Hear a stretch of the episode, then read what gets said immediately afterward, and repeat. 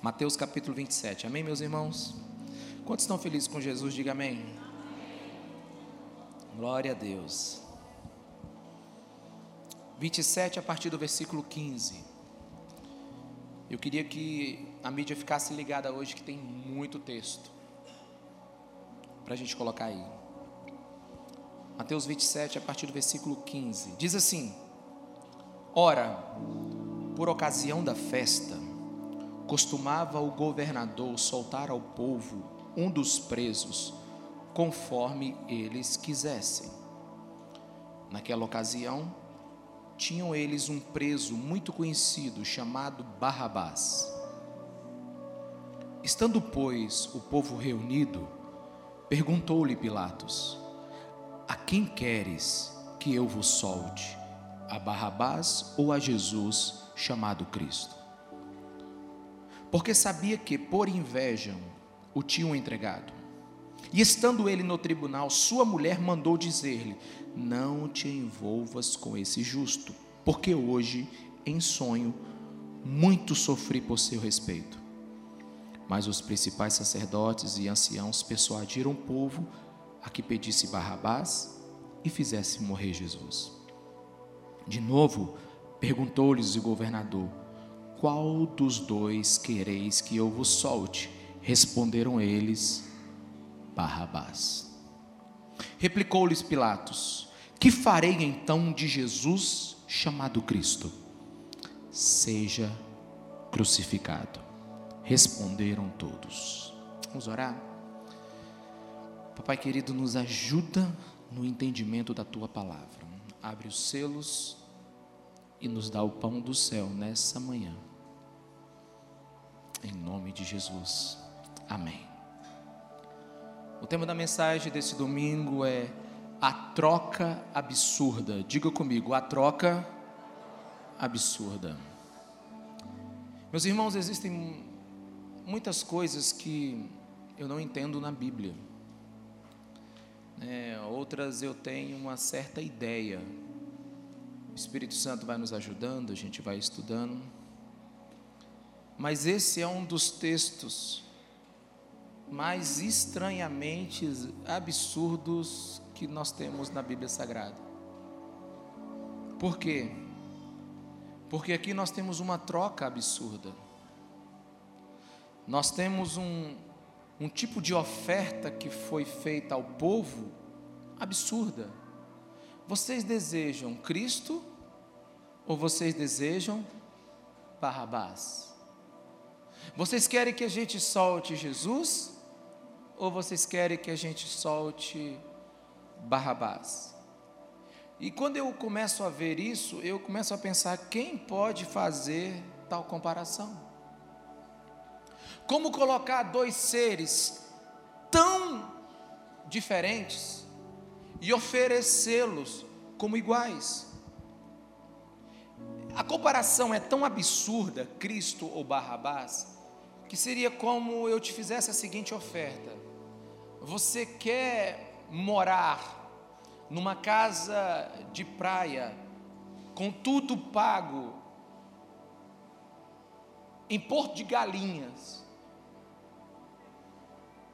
pelo tempo que você quiser, ou você prefere ser escravo lá, preso, lá em Pedrinhas. Aí você vai dizer, pastor, que absurdo é esse? É óbvio que eu vou desejar ir para Porto de Galinhas. Já fizeram aqui um upgrade, pediram para ser em Fernando Noronha, tudo bem. Lógico que não tem comparação esse tipo de oferta. Elas são tão distantes uma da outra que é um absurdo você oferecê-las. Mas aqui nós temos uma mais absurda. Colocaram Cristo e Barrabás. E por incrível que pareça, escolheram Barrabás. E a gente precisa entender o que, que esse texto pode nos dizer nessa manhã, amém? Você precisa subir comigo essa montanha para que Deus lhe mostre algo essa manhã. Primeiro você precisa entender que era uma ocasião, como está descrito no versículo 15, que o governador ele dava uma anistia a um preso. Na verdade, isso era um costume judeu, libertar um criminoso na época da Páscoa. E esse, e esse costume era uma representação, um simbolismo da misericórdia de Deus com o seu povo pela libertação lá do Egito. Então era uma forma de lembrar da misericórdia de Deus, era dar anistia a um criminoso. E Pilatos aqui agora tem dois criminosos que ele quer fazer isso. Pilatos está pensando em Jesus e está pensando em Barrabás. Jesus, você sabe quem é, o Filho de Deus, o Santo de Deus, nosso Senhor, o nosso Salvador, o homem que nunca pecou. E Barrabás, quem é Barrabás? A palavra Barrabás significa filho do pai, né? Filho de um rabi, por exemplo, não se sabe exatamente, mas o que se sabe de, de Barrabás é que ele era um assassino, ele era um ativista. Barrabás, atualizando né, o status dele hoje, ele seria como um terrorista, procurado mundialmente. Na verdade, Barrabás era um grande problema para Roma e um grande problema social. Contudo, Pilatos, mesmo colocando esses dois juntos, Pilatos aparentemente tinha a intenção de libertar Jesus, porque ele sabia, segundo o versículo 18 que você leu comigo aí, que Jesus estava preso por causa da inveja dos fariseus. Pilatos sabia que Jesus não era criminoso, e obviamente ele imaginou: eu vou colocar Jesus como uma pessoa tão ruim, que eu vou conseguir libertar Jesus sem nenhum problema. E ao fazer isso, a mulher de Pilatos, no versículo 19, ela diz: é como se ela estivesse chamando o marido ou mandando alguém informá-lo, dizendo assim: vem cá, avisa meu marido que aquele homem tem que ser liberto. E ela disse que ele é justo. Inclusive eu sonhei com ele a noite toda. E enquanto Pilatos está ouvindo isso e percebendo que o seu plano poderia dar certo, no versículo 20 aí, os principais sacerdotes e anciãos começaram a persuadir o povo. Deixa eu te dar o, o cenário. Pilatos aqui está ouvindo a mulher ou alguém que ela mandou falar com ele, e então os fariseus e os religiosos e os anciões, eles começaram a fazer boca de urna. Eles começaram no meio do povo dizer assim: olha, votem em Barrabás.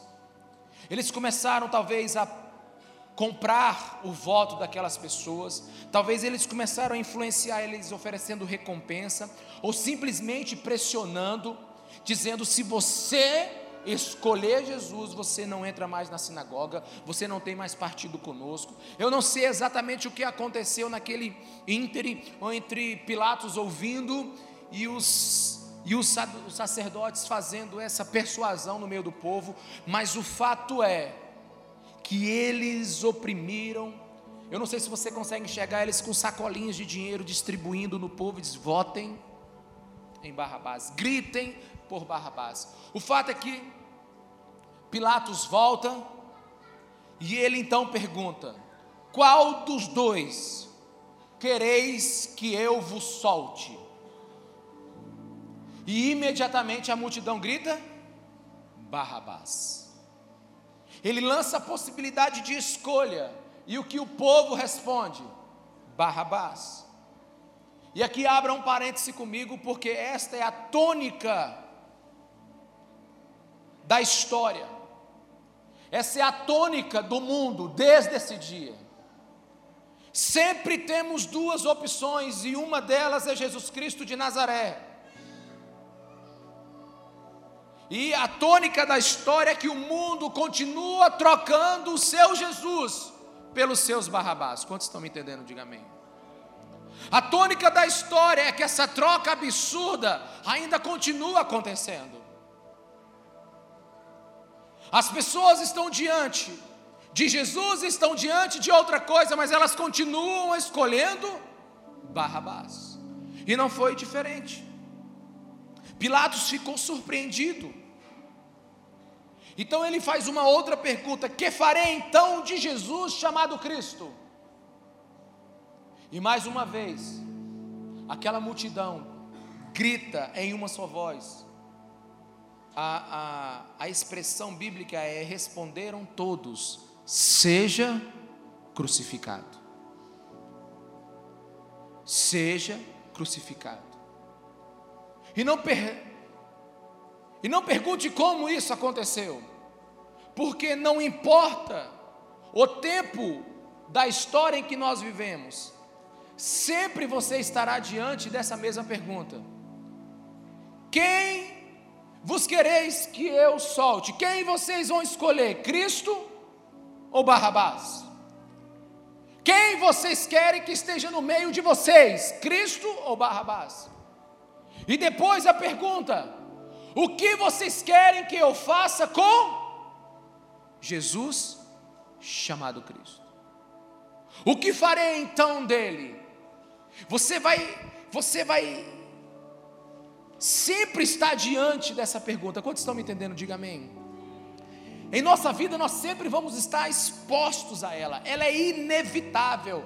Ela é ines inesquivável, ela é impossível de você não lidar com ela. Chega o Natal, você tem que saber o que você vai fazer com Jesus chamado Cristo, porque o Natal é Jesus. Está chegando a Páscoa agora em abril, e Páscoa não é coelhinho, Páscoa é o nosso Jesus Cristo. Vai chegar Corpus Christi, o que, que você vai fazer com ele? O nosso Jesus está em todo lugar. Se você abrir o jornal hoje, que não é algo muito comum, mas você vai encontrar a data do dia de hoje, e a data do dia de hoje é. Qual é o dia de hoje? Qual é o dia de hoje? Qual é o dia de hoje? 19? Não é, é 19 de janeiro, depois de Cristo. O nosso Jesus está em todo lugar e a pergunta sempre vai ser feita: o que você vai fazer desse chamado Cristo? O que você vai fazer com ele? E a multidão disse: crucificam. Então a grande pergunta nossa desse texto é: como essa multidão pode ter feito uma troca tão absurda? Quem troca um assassino por um santo? Mas essa tem sido a troca feita por muitos desde então. E eu fiquei pensando nesse texto, Jesus poderia ter sido preso, encarcerado pelo resto da vida, morto apedrejado, mas a multidão preferiu a crucificação. Crucificação é humilhação total, é vergonha total. É para que Cristo fosse lembrado o resto da vida como um criminoso, como um farsante como um, um, alguém da pior espécie. Eles queriam acabar com o legado do Cristo. Eles queriam acabar com a história de Cristo. E quando a gente analisa e mergulha em textos como esse, você começa a perceber que a Bíblia nos conta uma história que um dia Barrabás, o assassino, competiu com Cristo e venceu. Quantos estão me entendendo? Diga amém. Era notório que esse assassino foi escolhido para fazer parte da vida daquele povo. Quantos estão me entendendo? Ele estaria livre agora. Ele estaria comendo nos restaurantes. Ele estaria passando em frente à casa daqueles, daquele povo esse homem terrível, maldoso, foi solto, e enquanto Jesus crucificado. Só que, vamos tornar a coisa um pouquinho mais pensativa, mais difícil. Qual vocês querem escolher? Cristo ou Barrabás? Ok, escolheram Barrabás. Mas deixa eu te fazer outra pergunta aqui, vamos tentar responder ela junto. Por que não escolheram Cristo? Olhe para a pessoa que está do seu lado e pergunte: por que eles não escolheram Cristo? Por quê? Pensa comigo agora. Por que, que eles não escolheram Cristo? o que fez Jesus para não merecer a escolha daquele povo? O que fez Jesus para ele ser comparado com um assassino e perder? Como é que naquela balança Barrabás pesou mais do que Cristo? Por que não escolheram Jesus? Eu fico me perguntando: será que naquela multidão não havia alguém que foi curado por Jesus? Provavelmente. Será que naquela multidão, será que alguém não foi alimentado sobrenaturalmente pela multiplicação dos pães que está lá descrito em João 6? Será que naquela, naquela multidão não tem uma mãe que um filho estava endemoniado e Jesus Cristo o livrou de toda a opressão de Satanás? Será que naquela multidão não teve alguém que recebeu um milagre, uma, uma boa obra de Jesus? Será que não tem alguém naquela multidão que ouviu que ele foi o que deu vista aos cegos, que levantou os coxos, que curou os leprosos? Será que naquela multidão não tinha alguém que recebeu um milagre do Cristo? Eu fico me perguntando por que, que não escolheram ele, já que naquela manhã, naquela multidão, tinha alguém que foi abençoado por ele. Quantos estão me entendendo? Diga amém. Por que não escolheram Jesus? Será que foi por causa dos seus ensinos? Bem, talvez Jesus seja um farsante naquilo que ensinou. Talvez os ensinos de Jesus não foram bons. Eu não preciso advogar a causa de Cristo, ele é grande o suficiente para se autodefender, mas eu quero me perguntar: será que foram os seus ensinos? Será que foram as palavras de ensino sobre moralidade, sobre ética, sobre viver socialmente justo? Qual o crime que ele cometeu ensinando sobre amar a Deus e amar pessoas, amar o próximo? Será que Jesus é, é, é culpado por estimular uma, uma vida des, desregrada, uma vida cheia de vícios? Será que ele, ele é culpado por ensinar, sabe, andar corretamente? Será que Jesus é um professor de péssimas maneiras? Por que, que não escolheram ele? Talvez ele ensinou individualismo, egoísmo, não sei, mas o que você percebe é que Jesus nunca ensinou isso, eles não têm nada contra o ensino de Jesus. Mas será que Jesus era um pregador interesseiro?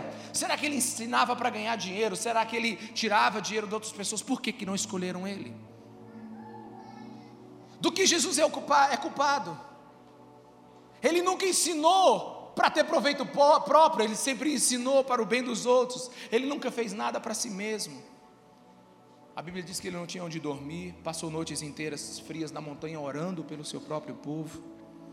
Jamais alguém viveu uma vida tão abnegada, tão humilde. Jesus era o Jesus de todos. Jesus era o Jesus de todos aqueles que precisavam. Por que será que não escolheram? O Evangelho de João ainda traz uma, uma, uma, uma resposta diretiva. João 18,40 diz assim: Em resposta, eles gritaram: Não, ele não, queremos Barrabás. E João afirma: Barrabás era um bandido. Qual foi o critério da escolha deles? Por que, que eles escolheram um bandido? Um homem que só ensinou o que é certo, um homem que só fez milagres. Qual é o mal que Jesus fez? Que multidão louca naquele dia. Quantos estão me entendendo? Diga amém. É uma troca absurda. Mas vamos ligar a máquina do tempo agora? Vamos avançar dois mil anos. E aqui estamos nós Pense comigo agora, você está numa mesa agora. Com quem você desejaria de estar? Com Cristo ou com Barrabás? Você está na mesa de jantar, você está numa mesa de conversa, você está num clube social, você está fazendo alguma coisa. Com quem você gostaria de estar? Com Cristo ou com Barrabás? Obviamente vocês vão dizer assim, pastor, que pergunta absurda, mas deixa eu falar com vocês agora. Só que porque a gente é amigo, né? Não responda tão rápido, porque nós podemos estar traindo Jesus por Barrabás que sequer estamos percebendo. Muitas vezes, numa mesa de conversa, preferimos uma conversa imoral do que uma conversa santa. Muitas vezes, numa conversa, a gente prefere, ou numa mesa, a gente prefere os companheiros de farra do que aquelas pessoas que estão conversando sobre coisas úteis e princípios valorosos. Quantos estão me entendendo? Diga amém. Muitas das vezes nós estamos numa mesa e quando o assunto é moral, ética, Jesus Cristo, princípios, não, não cometa esse tipo de pecado, seja um homem santo, uma mulher santa, seja um homem moral, e aí algumas pessoas dizem: Não, rapaz, para com essa conversinha, eu não quero, não quero isso. Às vezes nós estamos condenando aquela multidão que trocou Cristo por Barrabás, mas em alguns momentos da nossa vida, a última coisa que nós queremos mesmo de verdade é Jesus. A gente não quer o estilo cruciforme de vida de Jesus. Condenamos a multidão que escolheu Barrabás, mas estamos escolhendo coisas hoje que nos condenam. Quantos estão me entendendo? Diga amém, irmãos. Às vezes, só às vezes, temos mais prazer em assuntos vãs, temos mais paciência em ver coisas inúteis do que conversar verdades divinas. Existem pessoas que eu não consigo conversar com elas mais do que cinco minutos, porque elas não querem conversar aquilo que eu quero.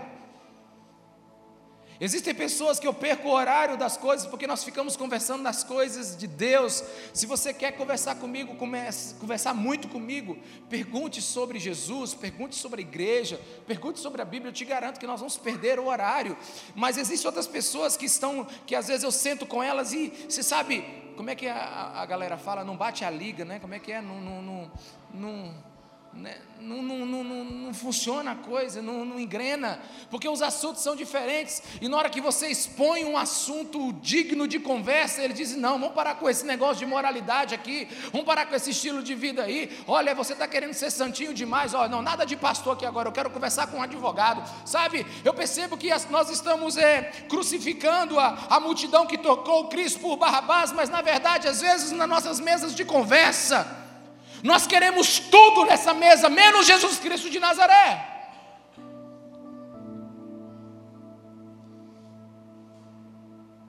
Às vezes nós estamos no nosso trabalho e precisamos tomar uma decisão séria entre uma vida moral ou dinheiro, e você deixa tudo na frente.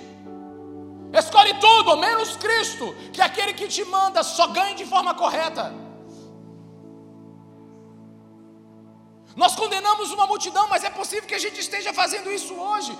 Muitos são tomados por um tédio terrível quando o assunto é Jesus e Bíblia.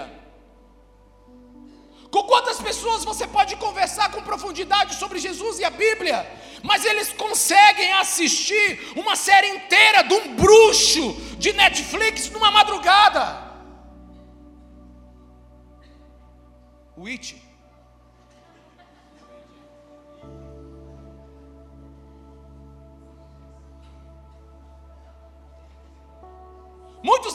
paciência de abrir a Bíblia, de estar em oração, de sentar com os irmãos, a comunhão do pão divino, que é Jesus Cristo de Nazaré, mas conseguem passar horas e horas e horas na famosa resenha, sabe? Falando coisas vãs, inúteis e até provocando ao pecado no seu meio. Muitos preferem sentar na mesa dos escarnecedores, mas não querem o Cristo. E por que estamos falando tão mal dessa multidão que trocou Cristo por Barrabás?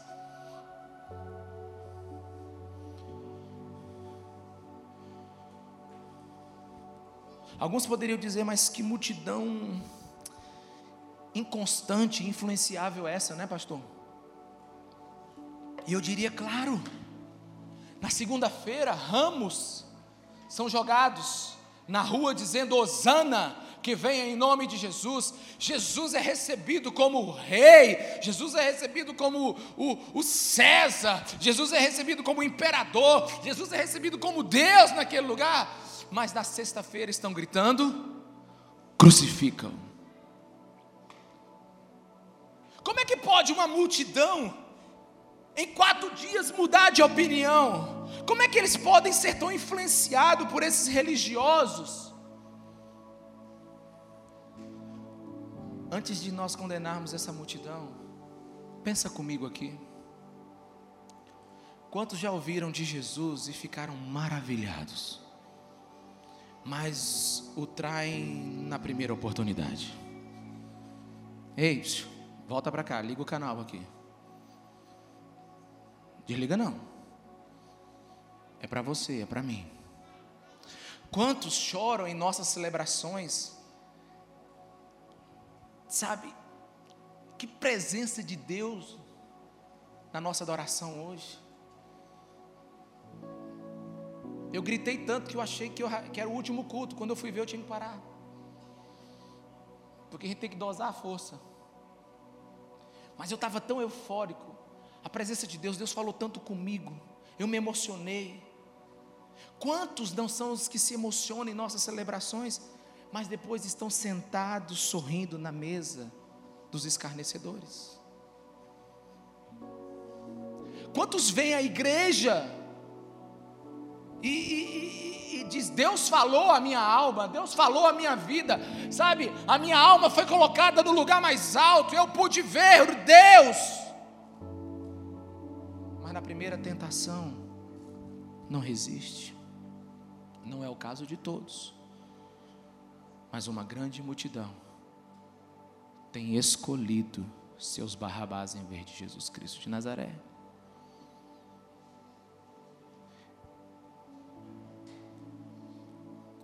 A primeira impressão que eu tenho quando eu leio esse, esse, essa parte da Bíblia é que que multidãozinha mais vagabunda é essa? O povinho que não não tem firmeza de caráter. Mas depois que você senta e começa a pensar na sua vida, de tanto de Jesus que você já ouviu, e da forma como você vive, você percebe que você já trocou Jesus por Barrabás várias vezes. A gente tem mania de apontar o dedo para o outro e dizer assim, mas. Como é que pode essa multidão ter deixado Cristo e escolher um assassino? Pois é, mas às vezes a gente deixa a presença do eterno que nós sentimos. Talvez como você está sentindo aqui agora, amém? Mas depois, dois, três dias, a gente meio que esquece e troca o nosso Cristo por um Barrabás que se apresenta por aí. Quantos estão me entendendo? Diga amém. Quantos estão entendendo? Deixa o Espírito Santo falar em seu coração. Só que eu, eu, tenho, eu quero ser honesto com você em toda a interpretação desse texto. A gente enxergou esse texto por aqui, amém? Agora nós vamos enxergar esse texto agora por aqui. Eu queria que você abrisse sua Bíblia. No Evangelho de João, no versículo 19, a partir do versículo 1. Do capítulo 19, a partir do versículo 1. João 19, 1. Então Pilatos mandou açoitar Jesus.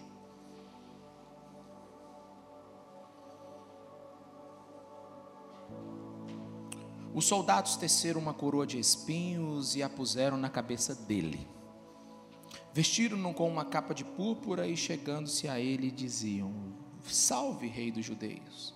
E batiam-lhe no rosto. Mais uma vez Pilatos saiu e disse aos judeus: Vejam, eu estou trazendo a vocês para que saibam que não acho nele motivo algum de acusação. Quando Jesus veio para fora, usando a coroa de espinhos e a capa de púrpura, disse-lhe Eis o homem. Mais uma vez, Pilatos querendo salvar Jesus, ele então manda espancar Jesus. Ele manda Jesus ser chicoteado.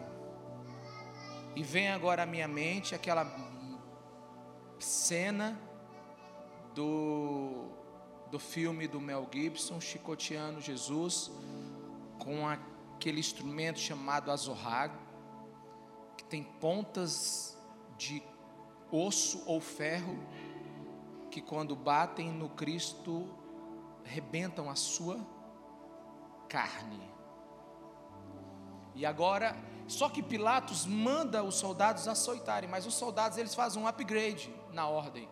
Eles botam uma coroa de espinho e um manto em Jesus. O escárnio é maior. E aí Jesus mostra, e aí Pilato mostra: Eis o homem. Só que a multidão ainda continua a gritar o quê? Crucifica. Agora eu preciso que você ligue agora o seu mundo de Bob comigo. Para aqueles que têm mais de 30 anos, sabe quem é Bob? Bob é aquele desenhozinho onde tudo que ele imagina acontece. Alguém aqui assistiu, por favor, tenho testemunhas aqui, amém? Amém? Obrigado você que já está beirando os 40 comigo. Né? Então, eu quero que você imagine agora Barrabás. Ele estava numa fortaleza chamada Fortaleza Antônia. Segundo os, os, os historiadores, ela, ela estava mais ou menos a uns 300 metros de onde Jesus foi julgado. Quando eu estava lá em Jerusalém, eu perguntei: onde é que era a Fortaleza Antônia? Aí a mulher nos levou a um lugar lá, e onde provavelmente foi o lugar onde é, Pilatos colocou Barrabás. Vocês sabem que Jerusalém hoje é a terceira Jerusalém construída. Então a primeira Jerusalém do tempo de Jesus, ela está mais ou menos a uns 20 metros de profundidade. Ela não existe mais. Ela foi destruída, reconstruída, destruída e reconstruída. E já querem destruir de novo, né? Então nós descemos várias escadas e fomos descendo e descendo. Acredito que descendo mais ou menos ali uns 20, 25 metros. E aí a nossa guia diz aqui: Eis a cela onde possivelmente Barrabás estava. E eu perguntei, aqui então era a Fortaleza Antônia? Ela disse, provavelmente. Agora você precisa entender algo aqui agora. Eu preciso que você imagine, Barrabás está preso na fortaleza. Obviamente ela tem uma janela. E obviamente ela está a 300 metros onde Jesus está sendo julgado. E aí Pilatos grita: A quem vocês querem que eu solte? Cristo ou Barrabás. E o que que as pessoas ouvem? Que que elas gritam? Diga Barrabás. Você acha que Barrabás ouviu o que lá na Fortaleza Antônia? O nome dele, Barrabás. Quantos estão me entendendo aqui? Quem vocês querem que eu solte? Aí a multidão grita: Cristo ou Barrabás? Elas dizem: Barrabás. E Barrabás ouve o grito dele. E o que farei do Cristo? E a multidão grita o quê? Crucificam. Barrabás está pensando o quê? Barrabás, crucificam.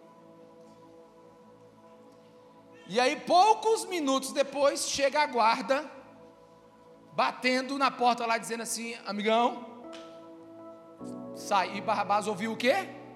Barrabás crucificam. E Barrabás então faz o caminho, cruzes, até o lugar. Chegando lá, ele encontra um homem desfigurado, espancado, com uma coroa de espinho na cabeça, completamente destruído, humilhado. E quando ele espera ouvir a sua sentença, os soldados o libertam e disse: Pode descer.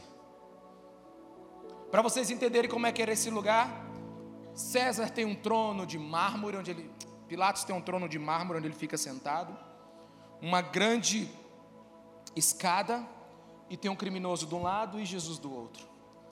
E então, depois desse discurso todo, Barrabás pensando que é ele que vai morrer, que a cruz era para ele, então ele desce. Você consegue ver agora? Bota a tua cabeça para funcionar. Aquele homem descendo livre as escadas, um assassino descendo livre as escadas. Alguém que merecia morrer descendo livre as escadas. Ele olha para trás e não acredita e diz assim. Aí tem a gangue dele lembrar, lá embaixo. E começa a abraçar dele aí, velho, tudo bom? Vamos lá, tenho a treta para hoje à noite já. E ele sai com a gangue. E ele sai feliz, mas ele não está entendendo nada. Aquele que deveria ser condenado, agora ele está completamente livre. A Bíblia não fala de qualquer expressão, de qualquer expressão de gratidão, de qualquer expressão, eu não sei, a Bíblia não fala nada mais de Barrabás. Mas o que ele vê? Ele vê um homem em situação pior do que ele. Então ele imagina: esse deve ser pior do que eu mesmo. Porque além de ser morto, ele foi espancado, ele foi destruído. Quem está captando o que eu estou dizendo aqui? Amém, meus irmãos? Você está conseguindo ver isso, por favor? E no fim? No fim não tem mais notícias de Barrabás. Você já viu quantas crianças chamadas Barrabás? Hein? Você já viu quantas crianças, quantas pessoas são chamadas de Barrabás? Nossa, eu vou dar um, um nome maravilhoso para meu filho. O nome deve ser Barrabás. Deve ter um ou dois no mundo. Por quê? Porque foi um homem esquecido na história. Eu não vejo muitas pessoas assim. Mas agora, você viu assim a nossa história. Você viu assim a nossa história. Agora vamos ver a nossa história assim, de cima para baixo. Como é que Deus viu tudo isso? Como um Deus justo permite tão grande injustiça? Como o profano escapa ileso e o santo é condenado? Como é que os céus concordam com o julgamento desse? Como é que os céus concordam com uma injustiça dessa? Por que, que Jesus, com todo o seu poder, ficou calado, inerte diante daquela ridícula escolha, daquela absurda escolha? Meus irmãos, por que Deus não colocou a coisa em ordem?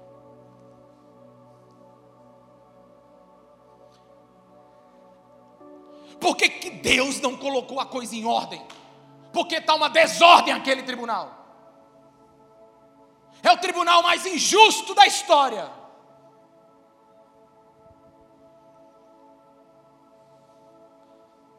A resposta que eu tenho para você, e a única que eu encontro na palavra de Deus, é que se Deus tivesse colocado a coisa em ordem, nós não estaríamos aqui lendo a Bíblia Sagrada tendo o Espírito Santo dentro de nós e adorando a Jesus Cristo.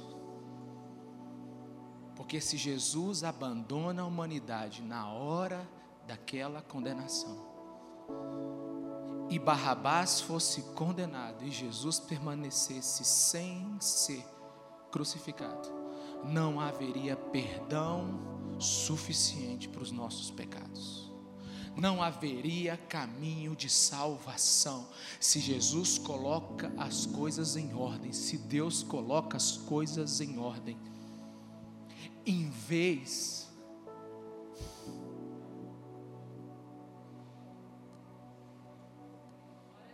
Irmãos, Deus tratou Jesus como Barrabás, para que Barrabás fosse tratado como Jesus. Deus tratou Jesus como Barrabás, para que você e eu, que somos Barrabás, fôssemos tratados como Jesus. Isaías capítulo 53, versículo 5. Deus já tinha avisado Jesus como seria, mas ele foi transpassado pelas nossas transgressões e moído pelas nossas iniquidades. O castigo que nos traz a paz estava sobre ele, pelas suas pisaduras fomos sarados. Antes de Jesus nascer, Deus estava avisando para ele: olha como é que vai ser as coisas, Jesus. Isaías 53, 12. Olha a profecia que eu tenho sobre você, meu filho. Você foi contado com os transgressores, contudo levou sobre si o pecado de muitos. Jesus desceu sabendo da injustiça que ele ia sofrer. Jesus desceu sabendo que naquele julgamento não teria justiça. Deus tratou Jesus como criminoso para tratar o criminoso como inocente. Se isso não é evangelho, eu não sei mais o que é. Se isso não é evangelho, eu não sei mais o que é. Se isso não é graça de Deus, eu não sei mais quem é. Porque Barrabás, aquele assassino, assassino desce leso, porque o Filho de Deus, o Santo de Israel, a perfeição humana no caráter de Deus, estava em carne e osso, e ele foi crucificado no lugar. Eu fico imaginando, pensando, como eu penso. Barrabás pensando assim: o povo me livrou, o povo me livrou. Irmãos, foi o amor de Deus que livrou Barrabás naquele dia. Porque Deus sabia para que Barrabás saísse ileso, alguém deveria ficar para sofrer no lugar dele. Fale para a pessoa do seu lado: Barrabás só saiu ileso, porque o seu Salvador morreu naquela cruz. Meu Deus, Jesus salva Barrabás, salva, irmão. Jesus salva Barrabás, Jesus salva gente tão ruim.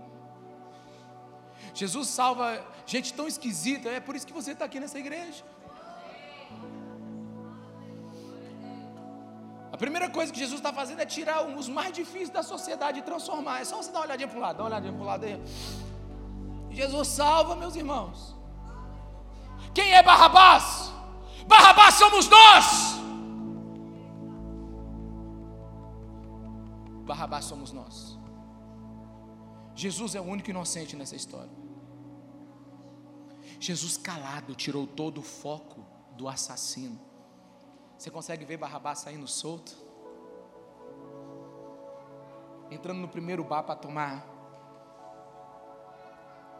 aquele chope, festejar, porque ele merecia ser condenado, mas agora está livre. Pois é, é o prenúncio da salvação de toda a humanidade. Se você saísse daqui hoje, você não devia ir para um, um bar e tomar um chopp, mas você devia comer a maior picanha com gordura na sua vida. E com alegria saber que o teu lugar era lá na cruz, morrendo no lugar de Jesus. Mas na verdade Ele te manda livre, mesmo você não sendo inocente. Ele paga o preço, mesmo você devendo. E é por isso que a gente tem que sair nessa manhã e festejar a alegria da salvação.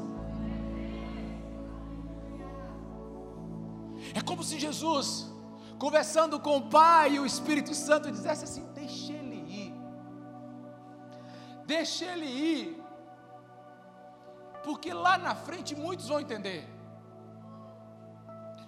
Porque graça é injustiça, graça não é justiça, graça é o inocente morrendo pelo culpado, graça é favor que você não merece.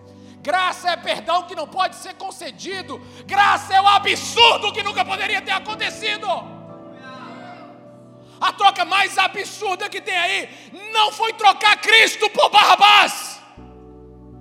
Foi Deus ter trocado Barrabás por Cristo. Por causa de você e por causa de mim. E Barrabás está indo embora, sem saber o que está acontecendo, mas você não, você sabe. O Cordeiro de Deus tira o pecado do mundo, João 1,19. Meus irmãos, como é que a gente pode escolher outra coisa que não seja Jesus Cristo de Nazaré?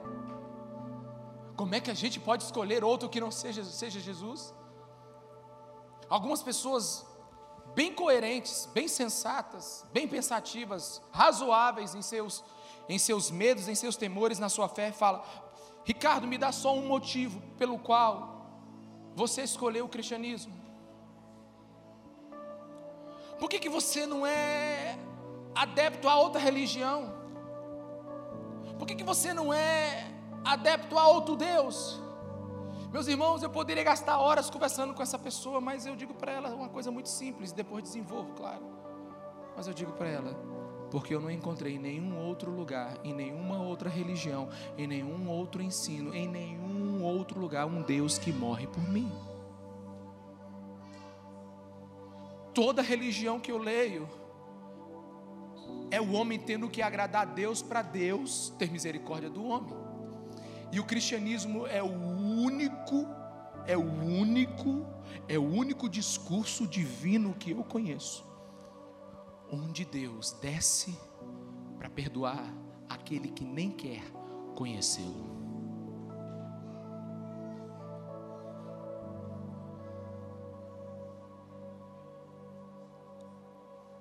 Mas eu quero terminar lhe fazendo algumas perguntas diante de tão grande absurdo que a gente vê nesse texto, como é que você tem coragem de escolher outro que não seja Jesus? Se quem vai aparecer no momento de maior necessidade na sua vida? Cristo ou Barrabás? Cristo ou esse mundo? Quem é capaz de tirar o fardo pesado da sua alma? Cristo ou as coisas desse mundo? Quem mais deu a vida por você? Como é que a gente pode escolher o outro que não seja Cristo? Pense, pense comigo, igreja, pense. A gente tem que parar de celebrar o Cristo e lá fora escolhermos o Barrabás. A gente tem que parar de chorar com Cristo, emocionados, e depois ficar sorrindo numa mesa com Barrabás.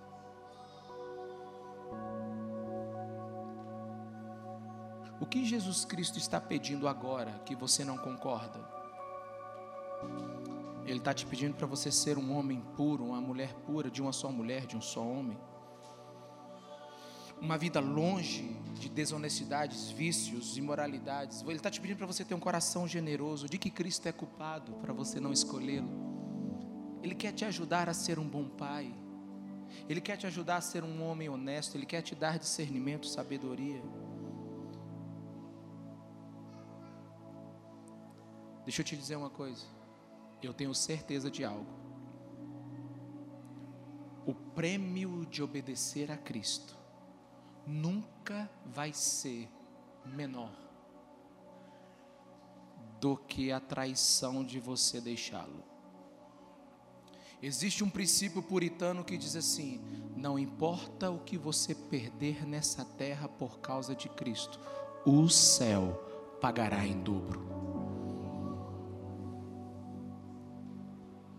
Nunca faça outra escolha que não seja Jesus Cristo de Nazaré. E alguns aqui, agora mesmo, resistem. Porque alguns até agora não entenderam o que é o agora. O agora de alguns ainda acha que pode durar alguns anos. O agora de alguns ainda acha que pode ser amanhã ou daqui a duas semanas. Quanto tempo vai durar o teu agora? Agora não. Você já, quem já visitou cemitérios aqui? Deixa eu confidenciar algo. Pensa num lugar que eu gosto de ir. Principalmente assim uns cemitérios que tem assim umas lápides bem interessantes. E você sabe que um dia, olhando para aquelas lápides, eu senti no meu coração que tem muita gente que achou que eu agora nunca ia chegar, que está agora dentro da lápide daquela. Porque muitos vivem agora como se nunca fossem morrer. Qual é a sua escolha agora? Cristo ou Barrabás? Qual é a sua escolha agora? porque é isso que Jesus quer nos ensinar nessa manhã. Amém?